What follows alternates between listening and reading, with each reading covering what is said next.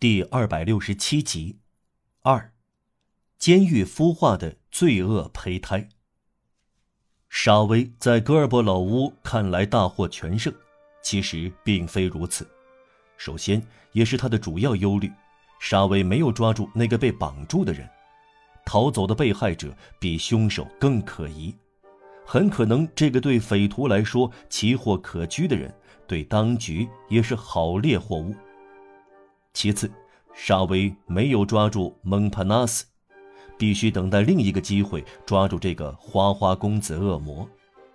蒙帕纳斯遇到在大街树下放哨的埃博妮娜，把他带走了，宁愿跟女儿谈情说爱，也不愿跟父亲沆瀣一气。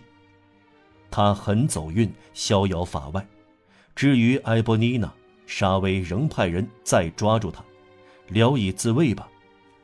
埃博妮娜已在马德罗内特监狱跟阿泽尔玛相会，最后从戈尔伯老屋到福斯监狱的路上，被抓住的主犯之一克拉克苏失踪了。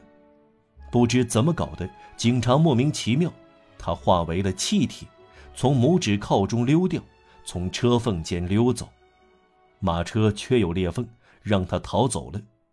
大家不知怎么解释，只知道。到达监狱时，不见了克拉克苏，其中有仙人或警察帮忙。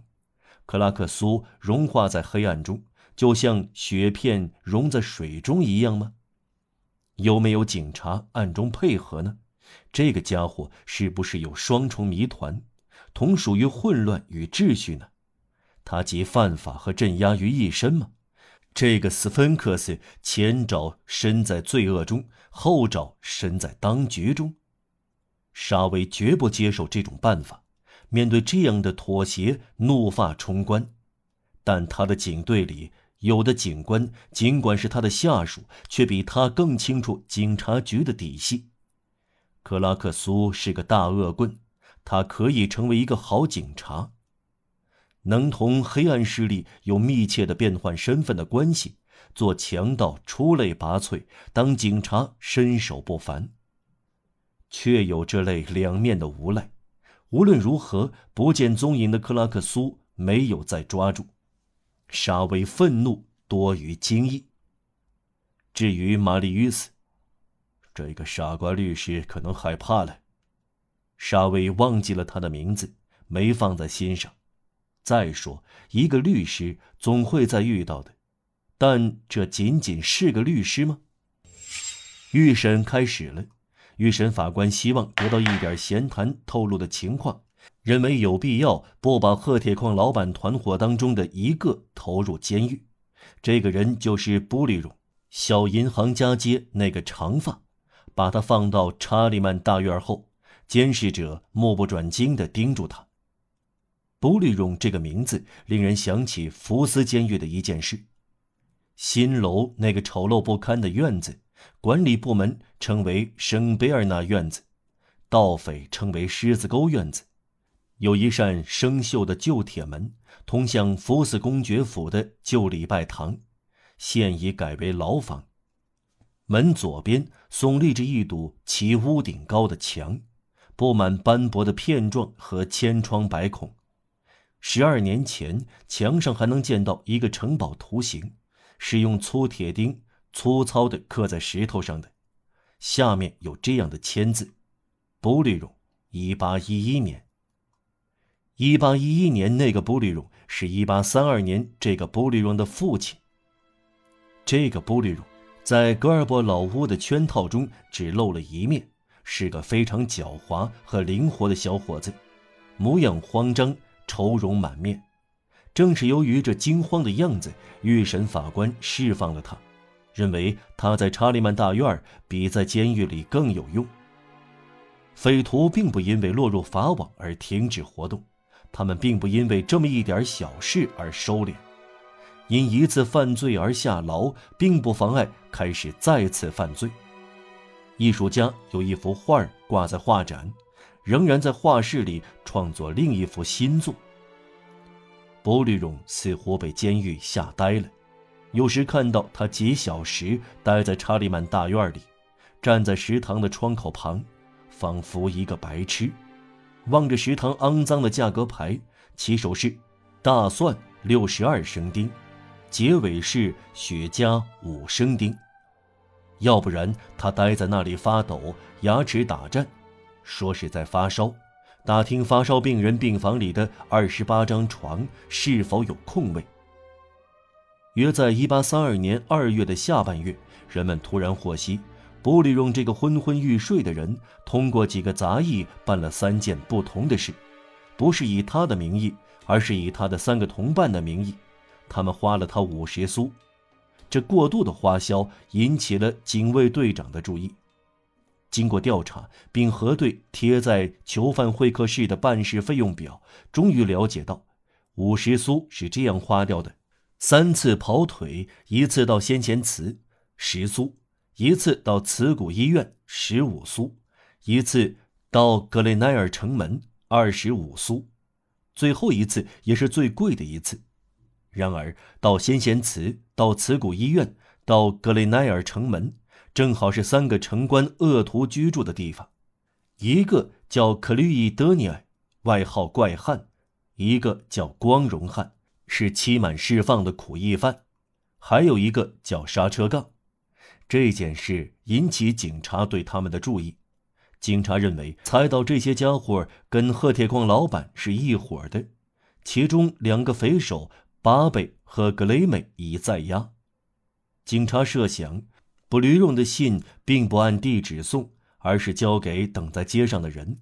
信里大概有策划干坏事的主意，还有别的迹象。警察逮捕了这三个匪徒，以为挫败了布吕荣的阴谋。采取这些措施以后，大约一周，一天夜里，一个巡夜的看守查看新楼底层的牢房，正要将执勤牌投入箱里。这种方法来验明看守是否严格执勤。看守每一小时都要往挂在牢房门上的箱子投牌子时。这个看守通过窥视孔看到布吕荣坐在床上，借着壁灯的光在写什么。看守走了进来，但关了布吕荣一个月的黑牢房，搜不出他写了些什么。警察没有获得更多的情况。肯定无疑的是，第二天，一个驿站车夫从查理曼大院跑到狮子坑，越过了分隔两个院子的六层楼房。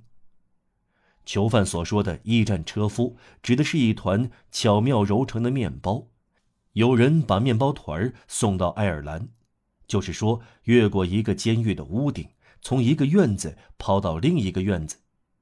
词源学解释是，越过英国，从一块陆地到另一块陆地，到爱尔兰。这个面包团儿落在院子里，捡到的人打开来。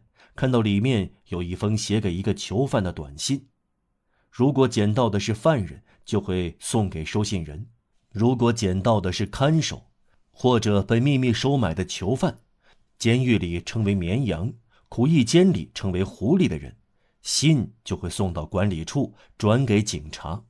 这回驿站车夫到达了目的地，尽管收信人此刻在隔离，收信人不是别人，正是巴贝。贺铁矿老板的四巨头之一。驿站车夫里有张卷着的纸，上面只有这两行字：“八贝在普利梅街要做一笔买卖，开向花园的一道铁栅门。”这正是布吕荣在夜里写的字条。尽管要通过男女搜查人员的关口。巴贝还是找到办法，将字条从福斯监狱送到关在老年妇救院女监狱的一个相好那里。这个姑娘又把字条转交给另一个她认识的女人，后者名叫玛诺，虽受到警察的严密监视，但还没有被抓起来。这个玛诺，读者已经见过她的名字，同坦纳迪亚一家有关系。后文再加说明。他去看埃博尼娜。就能在老年妇救院女监狱和马德罗内特监狱之间起桥梁作用。恰好在这时，由于预审塔纳迪埃时缺乏证据，他的两个女儿埃博尼娜和阿泽尔玛得到释放。埃博尼娜出狱时，马农在马德罗内特监狱门口候着他，把布吕荣给巴贝的字条交到他手上，委托他去了解这桩买卖。艾布妮娜来到布吕梅街，找到那扇铁栅门和花园，查看了房子，又是窥视又是守候。几天以后，他到克罗什佩斯街，交给马农一块饼干，马农再转交给巴贝在老年妇救院女监狱的情妇。一块饼干在监狱的黑话中，意思是没有什么买卖。这样不到一周，巴贝和布吕荣。一个去受审，另一个受审回来，在福斯监狱的巡逻道上相遇。布吕荣问：“剖解怎么样？”巴贝回答：“饼干。”布吕荣在福斯监狱孕育的犯罪胎儿就这样流产了。这次流产却有后果，与布吕荣的计划毫不相干。下文就会看到。人常常这样，以为截好一条线，但结的却是另一条。